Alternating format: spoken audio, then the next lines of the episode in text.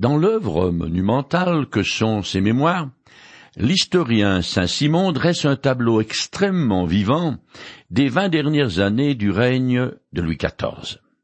C'est cet auteur qui a écrit L'histoire est, dit-on, le bréviaire des rois. À la manière dont les rois gouvernent, on voit bien que leur bréviaire ne vaut rien.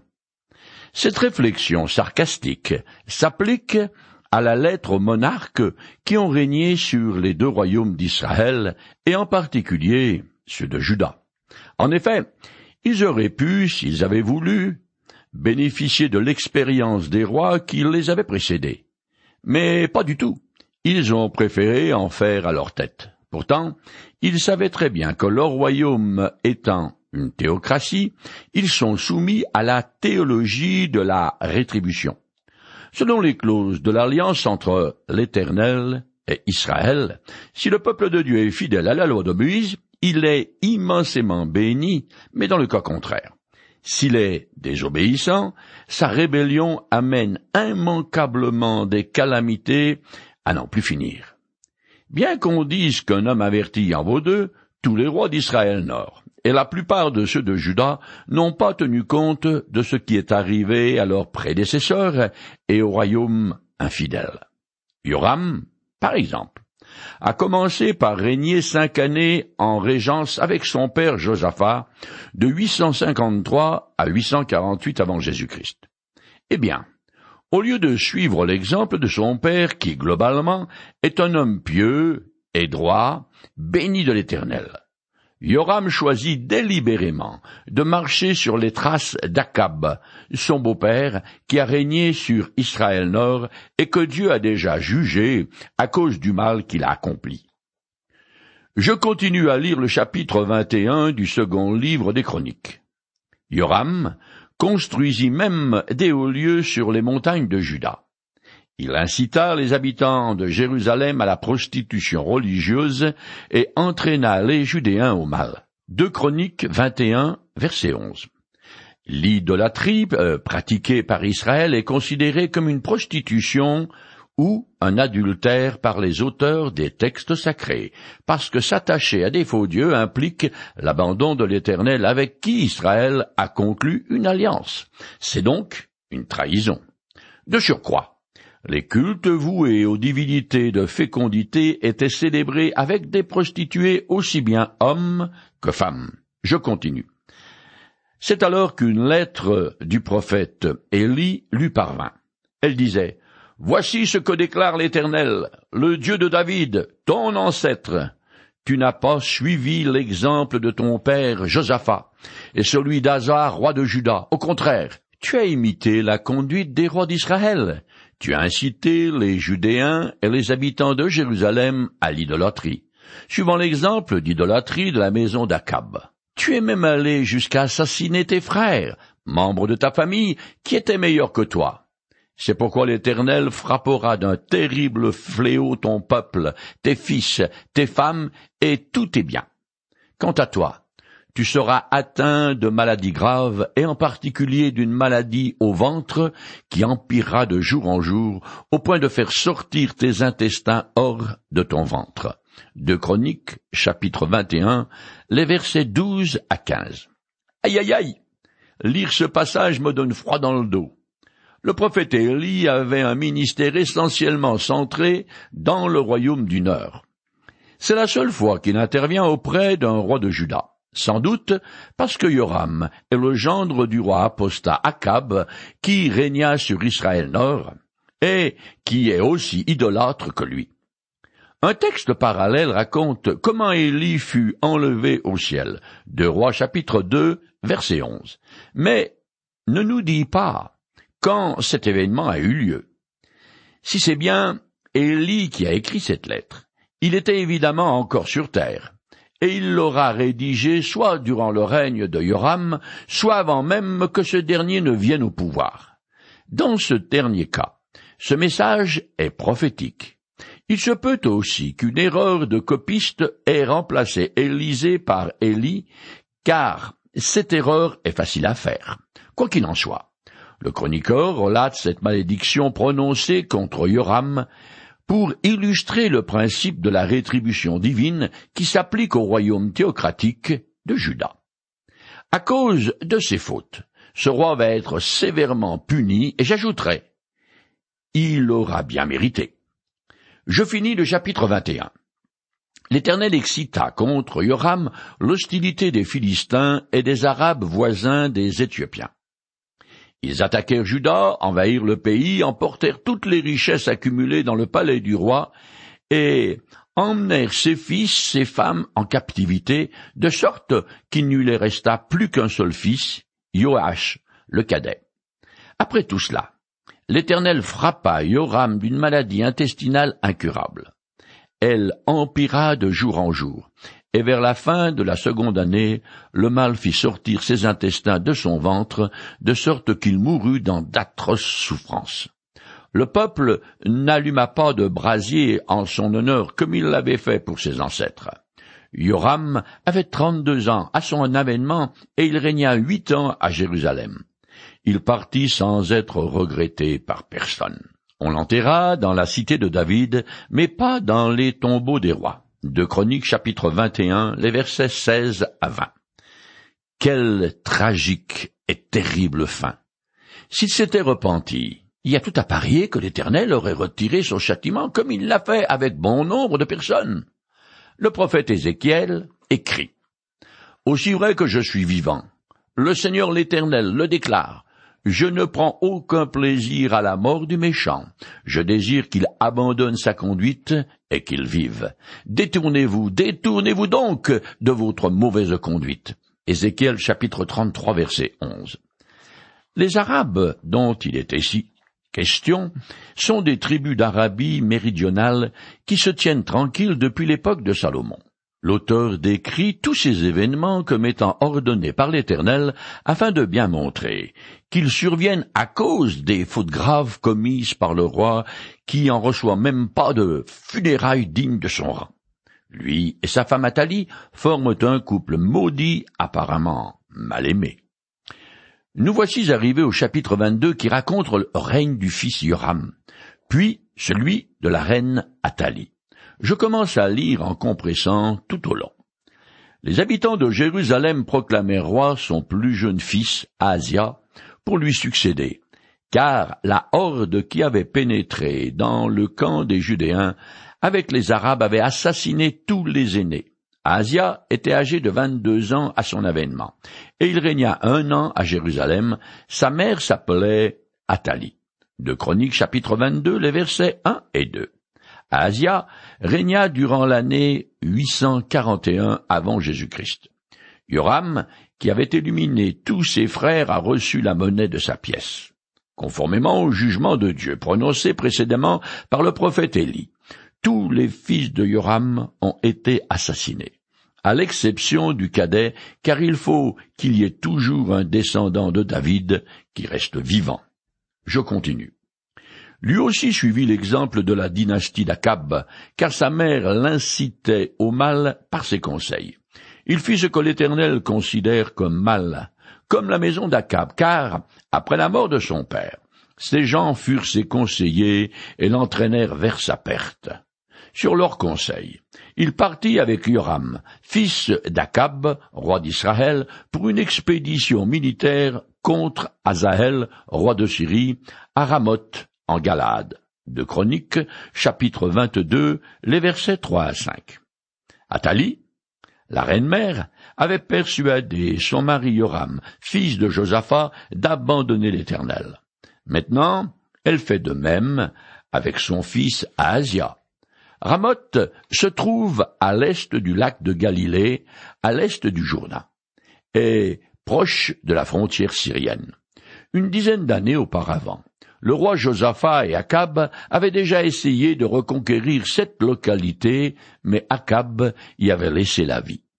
On aurait pu penser que cette tragédie servirait de leçon aux futurs conquistadors, mais pas du tout. Yoram, roi d'Israël Nord, et Asia, roi de Juda, croient pouvoir mieux faire que leurs aînés. Mais eux aussi s'engagent dans une opération armée fâcheuse qui indirectement va leur coûter la vie. Je continue. Yoram fut blessé par les Syriens. Alors il retourna à Gisraël pour se faire soigner des blessures qui lui avaient été infligées pendant le combat. Asia, roi de Juda, y alla pour lui rendre visite pendant sa maladie. Dieu fit en sorte qu'il y eut cette visite qui fut fatale pour Ahasia. En effet, dès son arrivée, il sortit avec Yoram pour aller à la rencontre de Jéhu, à qui l'Éternel avait conféré l'onction pour exterminer la famille d'Akab. Comme Jéhu exécutait le jugement sur la famille d'Akab, il surprit les dirigeants de Juda et les neveux d'Ahasia attachés au service de leur oncle, et il les tua. Puis il se mit à la recherche d'Ahasia. On le captura dans la Samarie, où il s'était caché, et on l'amena auprès de Jéhu, qui le fit mourir. De Chroniques chapitre 22 des versets 6 à 9. Selon le livre des rois, chapitre 9 les versets 27 et 28, Asia, blessé par les hommes de Jéhu, se réfugie à Megiddo. Il semble qu'ensuite il soit allé à Samarie, mais Jéhu le fait chercher et a emmené auprès de lui à Megiddo et le tue. Ce qui est sûr par contre est que le roi de Juda est mort à cause de ses fautes contre l'Éternel. Je finis le chapitre 22. Lorsqu'Athalie, mère d'Asia, vit que son fils était mort, elle entreprit de faire mourir tous les descendants royaux de Juda. Mais au moment du massacre, Yéhoshabet, une fille du roi, parvint à soustraire Joas, un fils d'Asia, du milieu de ses frères pour l'installer avec sa nourrice dans le dortoir du temple. Qui était une fille du roi Yoram, la femme du prêtre Yoshada, et la sœur d'Asia, cacha aussi Joas d'Athalie dans le dortoir du temple, et on ne le fit pas mourir. Pendant six ans, il resta caché avec les deux femmes dans le temple, tandis qu'Athalie régnait sur le pays. De Chroniques chapitre 22 des versets 10 à 12. Joas est à peine âgé d'un an, et il n'est pas encore sevré quand ce massacre a lieu. Le règne féroce d'Athalie marque la seule discontinuité de la dynastie de David jusqu'à l'exil en 586 avant Jésus-Christ si le dessein funeste de la reine avait réussi. Judas serait passé sous la coupe de la dynastie du royaume du Nord dont faisait partie la sanguinaire Athalie. De plus, la promesse d'un Messie issu de la descendance de David n'aurait pas pu se réaliser. À plusieurs reprises dans l'histoire de l'humanité, et plus particulièrement celle des Juifs, puisqu'ils sont le peuple choisi, Satan a essayé de supprimer la lignée qui mène au Christ. Avant Moïse, un pharaon a voulu mettre à mort tous les garçons nouveau-nés hébreux. Puis dans l'histoire de la reine Esther, un sinistre individu tente d'exterminer tous les Israélites exilés en Perse. Ce projet aurait réussi si l'Éternel n'était pas intervenu pour contrecarrer ce massacre organisé. Plus tard, au moment de la naissance de Jésus, c'est Hérode, le roi de la Judée, qui ordonne la mise à mort de tous les garçons de moins de deux ans dans la région de Bethléem.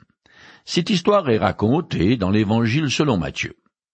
Nous arrivons au chapitre 23 qui raconte la fin de la reine Athalie, puis le règne du bon roi Joas, qui fut l'instigateur d'un réveil spirituel en Juda. Je commence à lire en compressant. La septième année, le prêtre Yoshada s'arma de courage et fit venir les chefs des centaines. Et il fit un pacte avec eux. Les officiers parcoururent le royaume de Juda et rassemblèrent les Lévites de toutes les villes de Juda et les chefs des groupes familiaux d'Israël. Puis ils revinrent avec eux à Jérusalem, et toute cette assemblée conclut une alliance avec le jeune roi dans le temple. Yoshada leur dit, Voici le fils du roi il régnera conformément à la promesse que l'Éternel a faite au sujet des descendants de David. De Chroniques chapitre 23, les versets 1 à 3. Le grand prêtre a attendu patiemment que le temps passe et que le petit Joas grandisse. Maintenant l'heure est venue de passer à l'action. Selon le second livre des rois, Chapitre 11, les versets 4 à 12. La révolution semble s'être faite grâce à la garde royale et aux officiers supérieurs, tandis que, Dans les chroniques, ce sont les prêtres et lévites qui jouent le rôle prépondérant.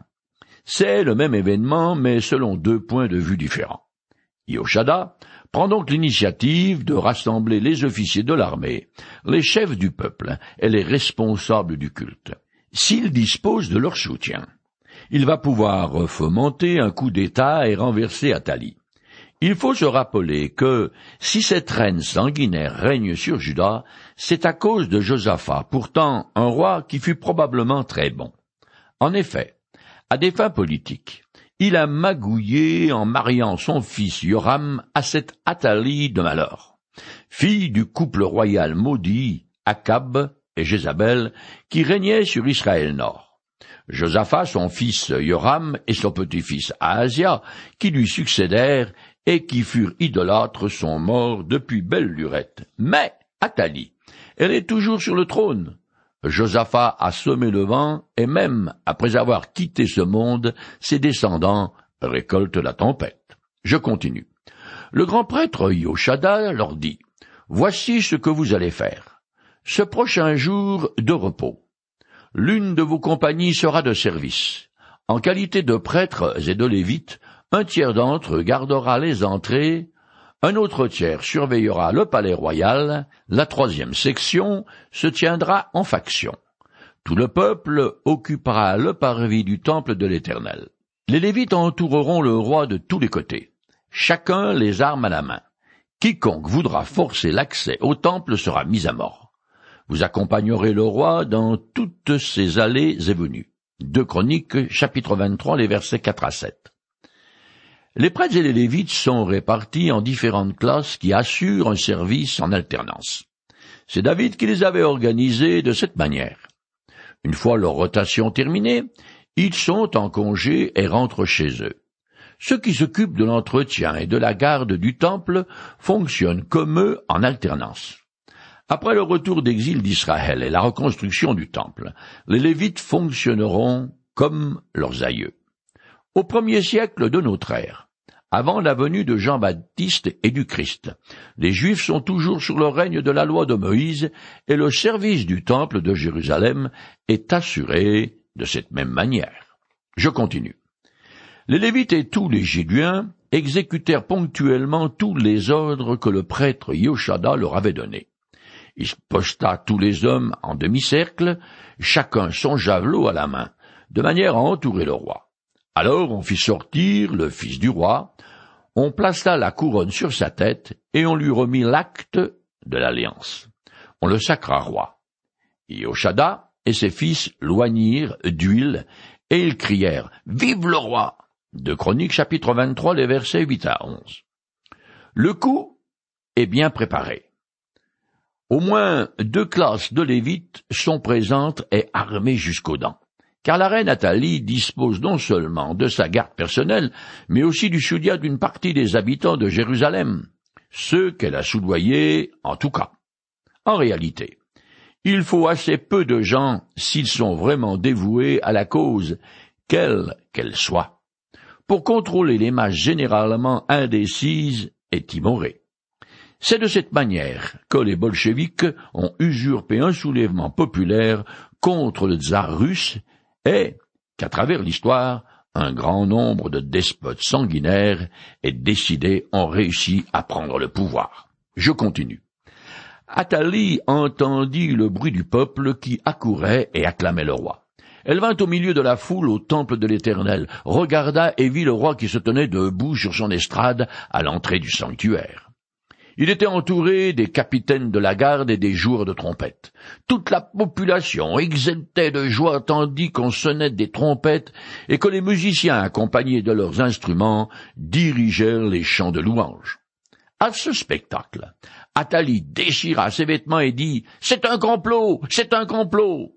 De Chroniques chapitre 23, les versets 12 et 13 devant toute la population en liesse, et face au chef militaire et à la garde du temple, Athalie ne peut rien faire car ceux qui la soutiennent sont bien trop peu nombreux. Les dés sont jetés et son règne est terminé. Je continue. Alors, le prêtre Yoshada fit avancer les chefs de centaines qui commandaient l'armée et leur ordonna Faites-la sortir de l'enceinte du temple entre les rangs, et si quelqu'un la suit, qu'il soit mis à mort. Car, dit le prêtre, ne la mettez pas à mort dans l'enceinte du temple de l'Éternel. Ils s'emparèrent donc d'Athalie et la menèrent vers le palais royal par l'entrée de la porte des chevaux. C'est là qu'ils la mirent à mort. De Chroniques chapitre 23 les versets 14 et 15. Afin que le temple ne soit pas souillé, Athalie est exécutée à l'entrée des écuries royales, un endroit tout à fait approprié pour la mise à mort d'un fauve. Je continue. Iojada conclut entre lui et tout le peuple et le roi une alliance qui les engageait à être le peuple de l'Éternel. Toute la population se rendit au temple de Baal et le démolit. On mit en pièces ses autels et ses statues, et l'on tua devant les autels Matan, le prêtre de Baal. De Chroniques chapitre 23, les versets 16 et 17. Le renouvellement de l'alliance est rendu nécessaire parce que le peuple a été infidèle sous le règne d'Athalie, une reine particulièrement idolâtre et cruelle. Dans la foulée, et conformément à la loi de Moïse, les autels dédiés aux faux dieux sont détruits et leurs prêtres exécutés. Je continue. Confia la surveillance du temple de l'Éternel aux prêtres lévites que David avait répartis pour le service du temple de l'Éternel, afin d'offrir des holocaustes à l'Éternel, conformément aux prescriptions de la loi de Moïse, dans la joie et en chantant des cantiques composés par David. Il installa les portiers aux entrées du temple de l'Éternel pour en interdire l'entrée à toute personne rituellement impure, pour quelle raison que ce soit. De Chroniques, chapitre 23, les versets 18 et 19. Le chroniqueur, toujours soucieux des aspects religieux, précise que le culte à l'Éternel est rétabli comme il se doit, selon la loi de Moïse. Je finis le chapitre 23. Il rassembla les chefs des centaines, les notables, les dirigeants du peuple, ainsi que toute la population du pays, et il fit descendre le roi du temple au palais royal par la porte supérieure. On installa le roi sur le trône du royaume, tout le peuple du pays était dans la joie, et le calme régnait dans la ville maintenant qu'on avait fait mourir Athalie. De Chroniques chapitre 23 les versets 20 et 21 l'auteur illustre une nouvelle fois le principe de la rétribution divine. Le mal personnifié par Athalie a attiré la malédiction sur le royaume, tandis que maintenant qu'elle a disparu, c'est la paix et la tranquillité dans le pays. Toutes les formes du mal sont comme une gangrène. On ne peut pas jouer avec elles, et il n'y a pas d'autre solution que de les extirper, les couper et les détruire.